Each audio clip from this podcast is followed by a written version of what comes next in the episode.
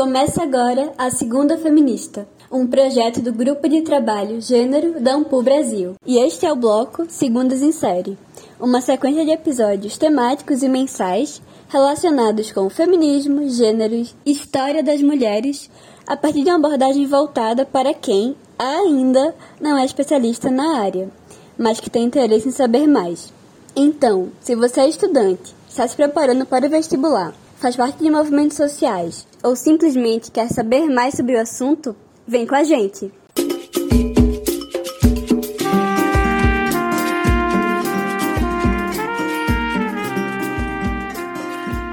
Olá a todas as pessoas que nos acompanham. Sejam muito bem-vindas ao nosso canal de História Online. Eu sou Marcela Boni, historiadora e professora da Universidade de São Paulo. Todo mês estarei com vocês nesse bloco que faz parte do podcast mais feminista da história. Quando você pensa em bruxa, qual imagem te vem à mente? Quais emoções essas imagens despertam? Medo? Admiração? Por trás disso tudo, há histórias fascinantes que nos ajudam a compreender as impressões que temos e às vezes não sabemos por quê. Uma das primeiras coisas que costuma vir à mente quando se fala sobre bruxas é uma figura feminina que provoca um misto de repulsa e curiosidade. Afinal, quem não se lembra das histórias infantis que, ao descreverem estas personagens, as envolviam em cenários escuros, distantes e repletos de solidão? Geralmente acompanhadas por gatos e mexendo um caldeirão de poções mágicas, eram sempre mulheres velhas, invariavelmente consideradas feias, e de quem se deveria ter medo. O tempo passa, mas tem coisa que fica. Pesquisas históricas acrescentam ainda uma espécie de relacionamento entre essas mulheres e demônios, algo que não por acaso garantia sua perseguição por diferentes grupos e instituições, com destaque para a Igreja Católica, especialmente ao longo e ao final da chamada Idade Média, há cerca de 600 anos. Não por acaso essa perseguição fez com que milhares de mulheres fossem torturadas e condenadas à morte na fogueira pelo Tribunal da Inquisição o que nos deixa uma importante questão. O que essas mulheres tinham em comum para que seu fim fosse este? Estamos falando de mulheres que detinham um conhecimento sobre a natureza.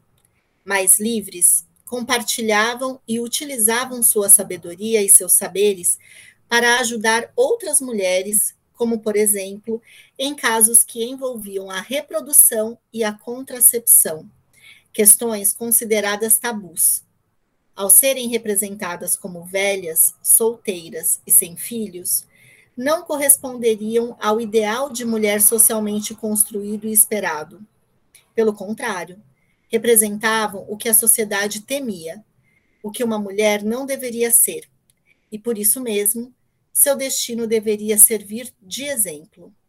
De acordo com a filósofa contemporânea, professora e ativista feminista italiana radicada nos Estados Unidos, Silvia Federici, em seu livro O Caliban e a Bruxa, o perigo representado por essas mulheres era configurado a partir dos chamados crimes reprodutivos e atingiam diretamente os interesses de que as mulheres fossem exclusivamente mães e se dedicassem às atividades domésticas.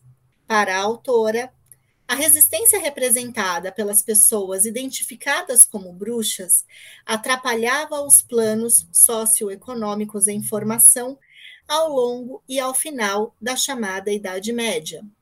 Algo que transformou a vida das mulheres que antes disso eram vistas participando em assuntos de suas comunidades e utilizavam os saberes da natureza de forma mais livre. Com o passar do tempo, menos mulheres foram condenadas às fogueiras. Ainda assim, a imagem das bruxas foi vinculada a estereótipos relacionados às mulheres que não se casavam e não tinham filhos. Mulheres consideradas encalhadas, solteironas, como se seu destino fosse ficarem sozinhas e envelhecerem de maneira repugnante, como se não lhes restasse nenhuma função social. era uma forma de reafirmar o lugar feminino na reprodução e na servidão. Esta imagem chega até nós quando pensamos, por exemplo, no quanto a velhice, especialmente da mulher, é alvo de desqualificação, indicando que ao final da idade reprodutiva, sua inserção social passa a ser gradativamente considerada degradante. Será que neste caso há diferenças entre homens e mulheres? Quantas vezes não ouvimos dizer que o tempo deixa os homens mais charmosos, enquanto as mulheres são ridicularizadas quando mantêm características que denotam sua idade e, naturalmente, seu envelhecimento? A bruxa não parou no tempo e não foi exclusivamente definida como velha, solitária e amedrontadora. Exemplo disso é a apropriação da figura da bruxa pelas feministas em tempos mais recentes. Nos anos 60, nos Estados Unidos, por exemplo, foi esta a imagem que ilustrou o importante grupo Witch, em tradução livre, Conspiração Internacional de Mulheres Terroristas do Inferno. Afinal, qual a potência desta imagem e figura para as mulheres nos dias de hoje? Para falar um pouco mais sobre o assunto, nada mais incrível do que conversar com uma bruxa. Recebemos hoje a Alessandra Santiago da Silva que é mestra em museologia pelo programa de pós-graduação Interunidades em Museologia da Universidade de São Paulo, historiadora e atualmente educadora no Memorial da Resistência de São Paulo. Seja bem-vinda. Alessandra, conta pra gente, como é ser uma bruxa na contemporaneidade? Quais comprometimentos pessoais e sociais estão envolvidos nisso? Olá, vou complementar o que a Marcela abordou, mas antes eu quero agradecer o convite vindo da Marcela e parabenizar todos os envolvidos da produção desse podcast. Estou muito contente de estar aqui com vocês, pois eu adoro e incentivo podcasts, né? E é muito importante os múltiplos canais para falar um pouco sobre a bruxaria e o estereótipo da bruxa também, nesse sentido, para que mais bruxas despertem e juntas podemos seguir nessa nossa jornada. Então, respondendo à pergunta da Marcela, né, essas duas perguntas, a gente super pode iniciar dialogando sobre a palavra bruxa, o quanto ela carrega um estereótipo e suas raízes, né, pensar essa palavra numa proposição mais semântica, enfim, né, do que vem a ser a, a palavra bruxa, né, para chegar ao contexto da bruxa na contemporaneidade. E para isso eu já adianto que a gente precisa de um podcast só para isso. Mas fiquem sabendo que para nós não é nada pejorativo nos chamar de bruxa. Nós somos mesmo, e de todos os gêneros. Somos pessoas e somos livres. Dito isso, a bruxa, ela não deixa de estudar nunca. Então, como a Marcela mencionou também, uma, uma autora, a gente deve ter isso como base, né? Que a gente precisa de muitas vidas, né? É, deve ser por isso que a, a bruxa está presente aí é, e, muitos retornos, né? Porque a gente precisa realmente de muitas vidas para continuar nessa jornada é, de estudos pelos nossos ancestrais, por nós mesmas e por todas que virão, né? As gerações futuras. Por isso, o importante, o despertar, que pode acontecer de muitas maneiras.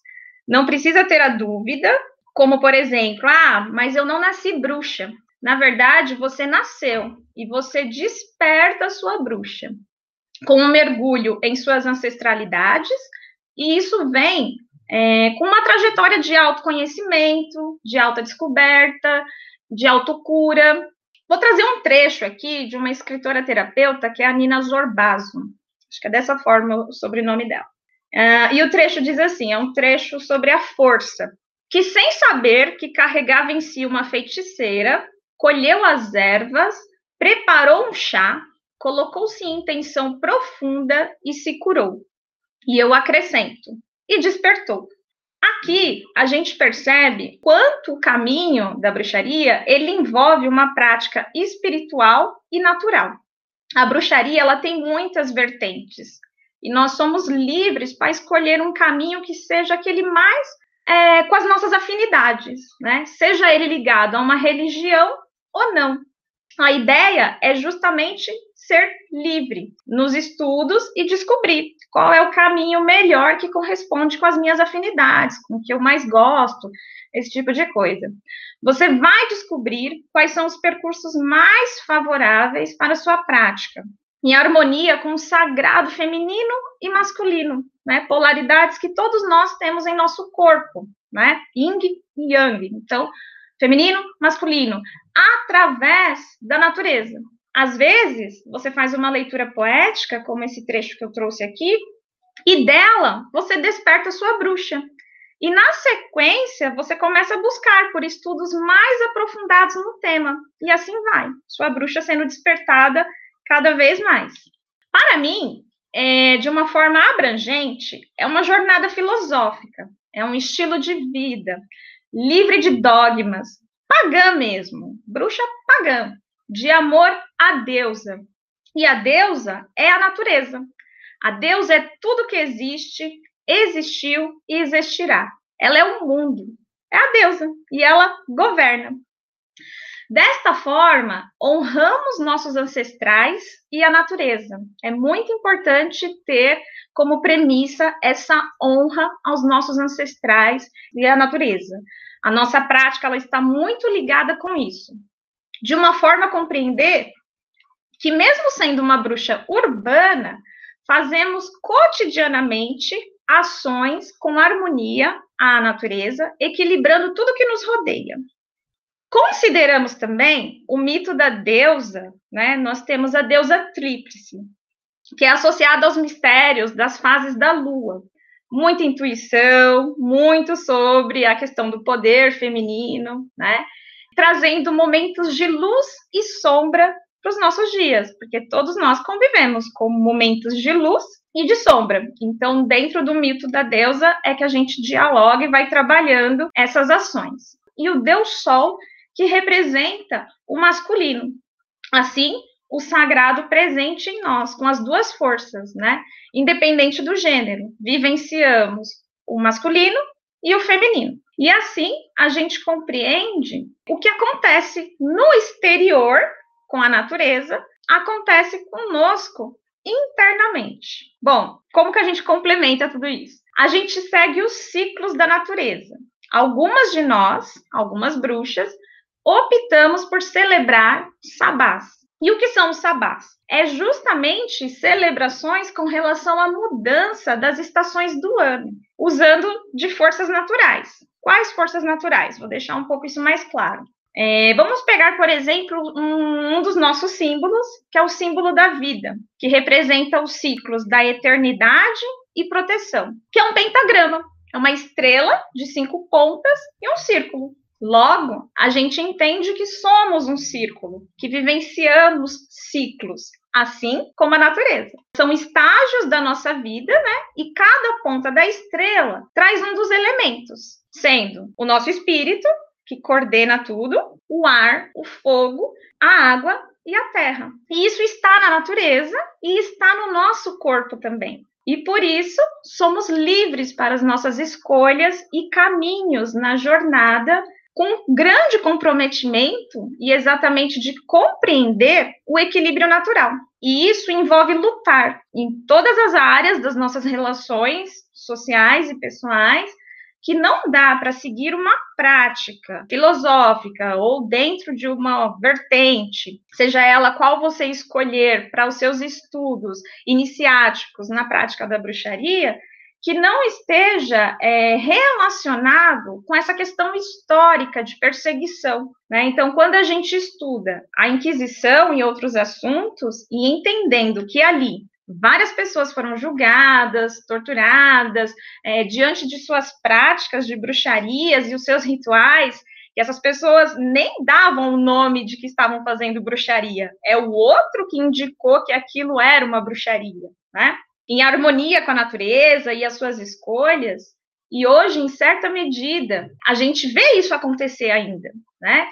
E nós temos que nos posicionar, até mesmo se a gente pensar a trajetória das mulheres, das minorias e das demais questões sociais desiguais que vivenciamos, injustas, impostas, né? temos que atuar na defesa, na defesa de corpos livres, livres de dogmas, livres de toda forma de dominação.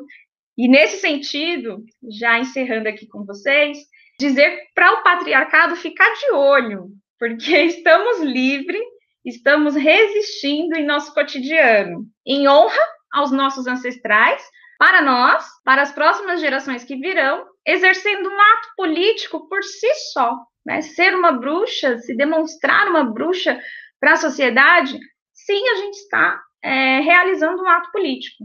É uma jornada muito bonita, que exige disciplina, autocuidado, autoconhecimento, autocura, como eu já mencionei, né? um mergulho ancestral, compreendendo os momentos de luz e sombras da jornada.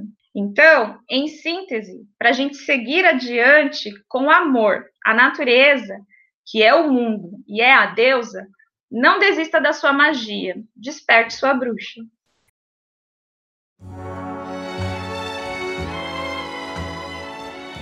Obrigada, Alessandra, pela presença e por todos esses ensinamentos compartilhados. Trabalhar bruxas é, ao mesmo tempo, observar questões relacionadas ao feminismo, já que, ao não se submeterem à maternidade compulsória, as bruxas inspiraram reflexões e trouxeram argumentações para a desnaturalização deste papel imposto às mulheres como inevitável. Hoje, podemos falar sobre ser ou não mãe, podemos conhecer mais sobre o corpo feminino, falar sobre métodos contraceptivos, sobre a interrupção de gestações não planejadas ou não desejadas. A busca por autonomia sobre o próprio corpo e vida, como a pauta do aborto e do imenso número de mulheres que o realizam de forma clandestina e morrem, é parte da luta pela emancipação de pessoas com útero, que não deixam de ser produtivas, que continuam a viver mesmo após o período considerado reprodutivo. As pessoas envelhecem e vivem entre nós. Que suas existências ocorram de forma digna, que seus direitos sejam mantidos e ampliados e que suas trajetórias sejam valorizadas, por demonstrarem um processo de amadurecimento físico, mas também de acúmulo de experiências significativas para as gerações que as sucederem. É por essas e outras que pensar historicamente pode ser tão esclarecedor e também transformador.